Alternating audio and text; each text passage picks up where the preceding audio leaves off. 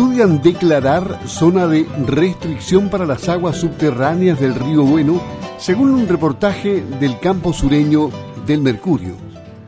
Las solicitudes de derechos de aprovechamiento de aguas subterráneas superarían la oferta hídrica en el Valle Central, afectando a las regiones de los ríos y los lagos, por lo que la DGA, la Dirección General de Aguas, tiene congeladas las entregas desde 2018 y podría recurrir a remates para el volumen disponible. Agricultores que ya han realizado inversiones en pozos y riego piden que se hagan nuevos estudios de los acuíferos. Alfredo Berman, por ejemplo, lleva 27 años dedicado a la lechería en la zona de Río Negro, en la región de los lagos, como gerente de la agrícola Santa Paulina y productor de Colún, para asegurar la disponibilidad de agua durante el verano y regar en forma estable las praderas a mediados de 2019 construyó un pozo e instaló un sistema de riego con el que hoy cubre 62 hectáreas de las 207 que maneja. Se enteró de que la solicitud de derechos de aguas subterráneas que está tramitando desde hace dos años en la Dirección General de Aguas está suspendida, lo que significa que a futuro podría quedarse sin la posibilidad de regar. La razón un eventual decreto de restricción sobre el acuífero, señala este reportaje. Y no es el único agricultor que está en la lista de espera. Según un informe de la Dirección General de Aguas, al que tuvo acceso Revista del Campo en el acuífero Río Ragüe de la región de los lagos, hay 2.375 solicitudes de derechos de aprovechamiento de aguas subterráneas pendientes. Y en la región de los ríos existen 1.512 solicitudes en la misma condición en el acuífero Río Bueno Medio. En ambos casos, la demanda por el agua superaría en forma importante al volumen disponible, por lo que la Dirección General de Aguas DGA habría congelado el otorgamiento de derechos en el 2018 y hoy estaría estudiando declarar al acuífero del Río Bueno Medio como área de restricción a partir de lo cual no se otorgarían derechos definitivos, sino que provisionales. Desde el organismo dependiente del Ministerio de Obras Públicas aseguran que sí se ha informado oportunamente. Se han sostenido varias reuniones con los agricultores, consultores y gremios silvoagropecuarios de la zona, algunas a petición de los mismos interesados. Se les ha entregado la información y documentos, asegura Carlos Flores, jefe del Departamento de Administración de Recursos Hídricos de la DGA. En el caso del río Rahue, pese a que abogados y agricultores dicen que enfrenta una situación más complicada que el río Bueno Medio porque hay más solicitudes pendientes, desde la DGA aseguran que no está contemplado limitar las extracciones en el corto plazo.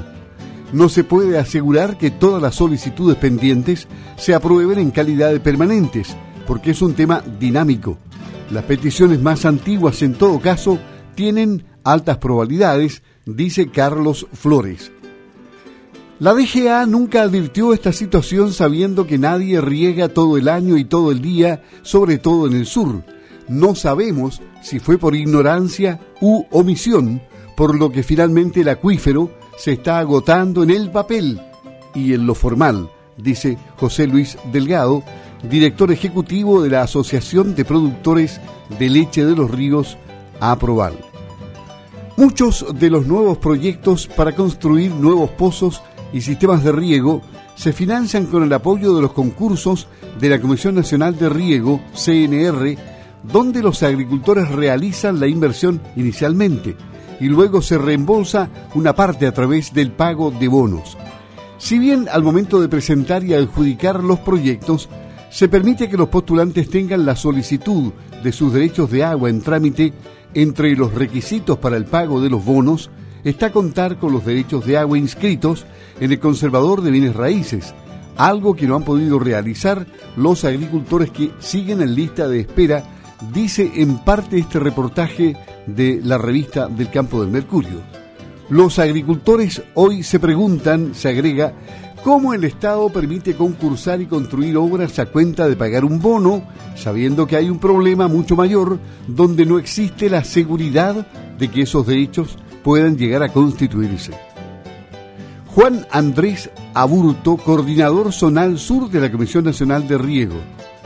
Está con nosotros y le vamos a preguntar qué información tiene al respecto y si es tan complicado el futuro, cómo se desprende de esta información.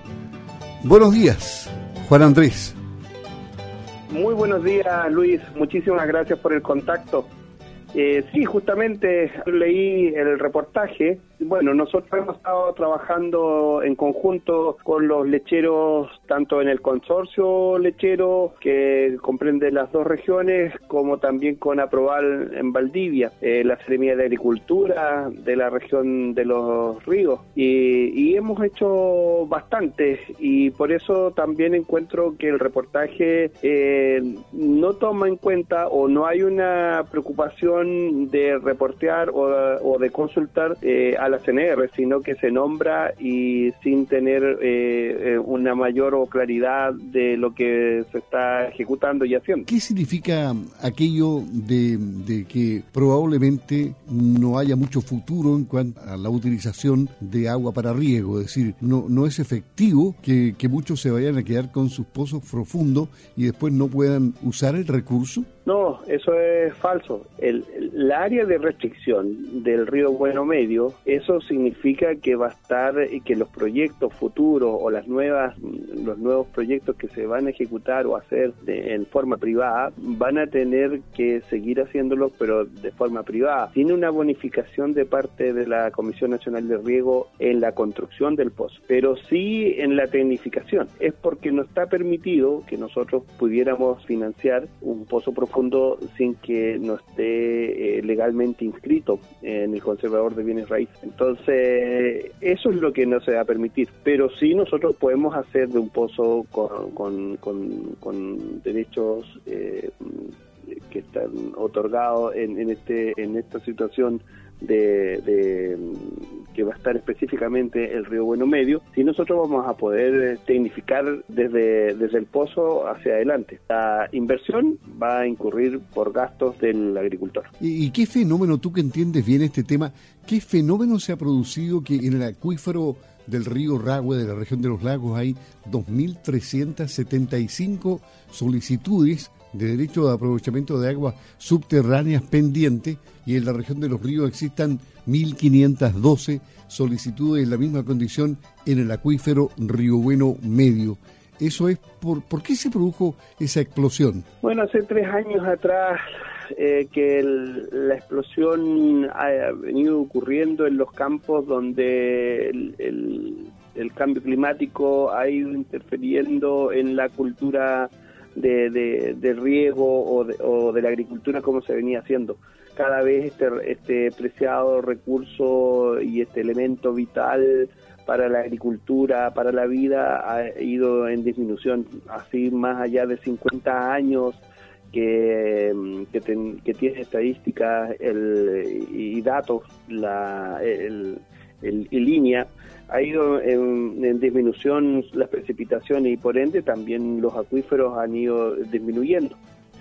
Pero es un tema que se ha estado conversando, que se ha estado tomando las medidas hace 3, 4 años atrás. Nosotros hemos estado conversando con DGA, preparando a los agricultores y el momento ya cada vez se va acercando. En, la, por decirte, y te adelanto, en, en la cuenca del Maullín, en la décima región, eh, prontamente también va a tener dificultades, igual como lo está teniendo la cuenca del río Bueno Medio. Pero la recarga de acuíferos, ¿es posible realizarla? ¿Existe en otros países? ¿Se hace? Sí, correcto. Eh, de hecho, nosotros como Comisión Nacional de Riego tenemos recargas de acuíferos, pero la situación que, que es en particular de, de este sector Río Bueno Medio comprende una sobreexplotación del acuífero hoy día y es una sobreexplotación que está en los datos que tiene o los números que maneja eh, la DGA. En la realidad todavía no es comprobable si esto están así que, efectivamente se esté agotando. Pero también hay que tener ojo y cuidado y, educar al agricultor en el momento de la, del desarrollo o, de, de, la idea que tenga cuando perfore o quiera tener un proyecto de riego. Es muy importante saber cuánta es el agua que yo necesito para regar y en qué, y en qué momento la voy a ocupar. Eh, para no sobreexplotar los demás acuíferos. Esto, eh, francamente, viene hoy día a especular el día de mañana con los litros o los, litros por segundo que tienen o, otorgados ya el derecho los agricultores que, que francamente obtuvieron más allá de lo que necesitaban. Eh, si, por ejemplo, si un agricultor tiene 100 vacas y necesita regar 30 hectáreas y para eso necesita tener 30 litros por segundo, no 100 ni 150. Entonces la gran mayoría de los agricultores, eh, por desconocimiento, por poca cultura de riego, eh, o simplemente por motivaciones, eh, hoy día tienen una sobre recarga el acuífero en estas condiciones que hoy día nos presenta el reportaje. ¿Y cuál es la solución a todo esto? ¿Para dónde va la, la, solución es que se hagan nuevos estudios, que la DGA, que el MOB invierta y haga estudios y que consulte a las demás eh, eh, organismos del Estado que han hecho estudios, como nosotros como Comisión Nacional de Río tenemos estudios, y que de eso pueda depurar y poder eh, cuantificar el estado de los acuíferos reales hoy día.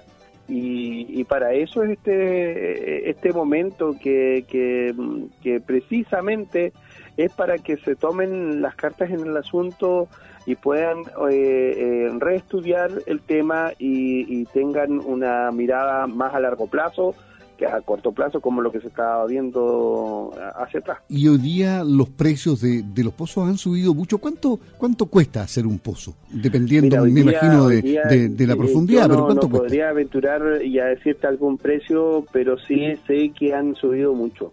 Eh, hoy día hay una sobredemanda eh, de la construcción de, y la perforación de estos pozos, que no tienen una mirada agronómica, sino que más civil.